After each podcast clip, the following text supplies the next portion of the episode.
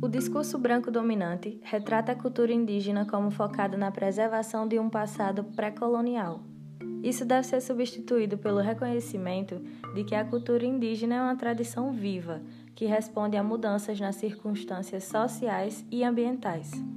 Ao trazer interpretações ecofeministas e pós-coloniais às nossas histórias, ao recontar histórias tradicionais ou ao criar novas histórias, as mulheres indígenas afirmam a autoridade sobre nossa cultura.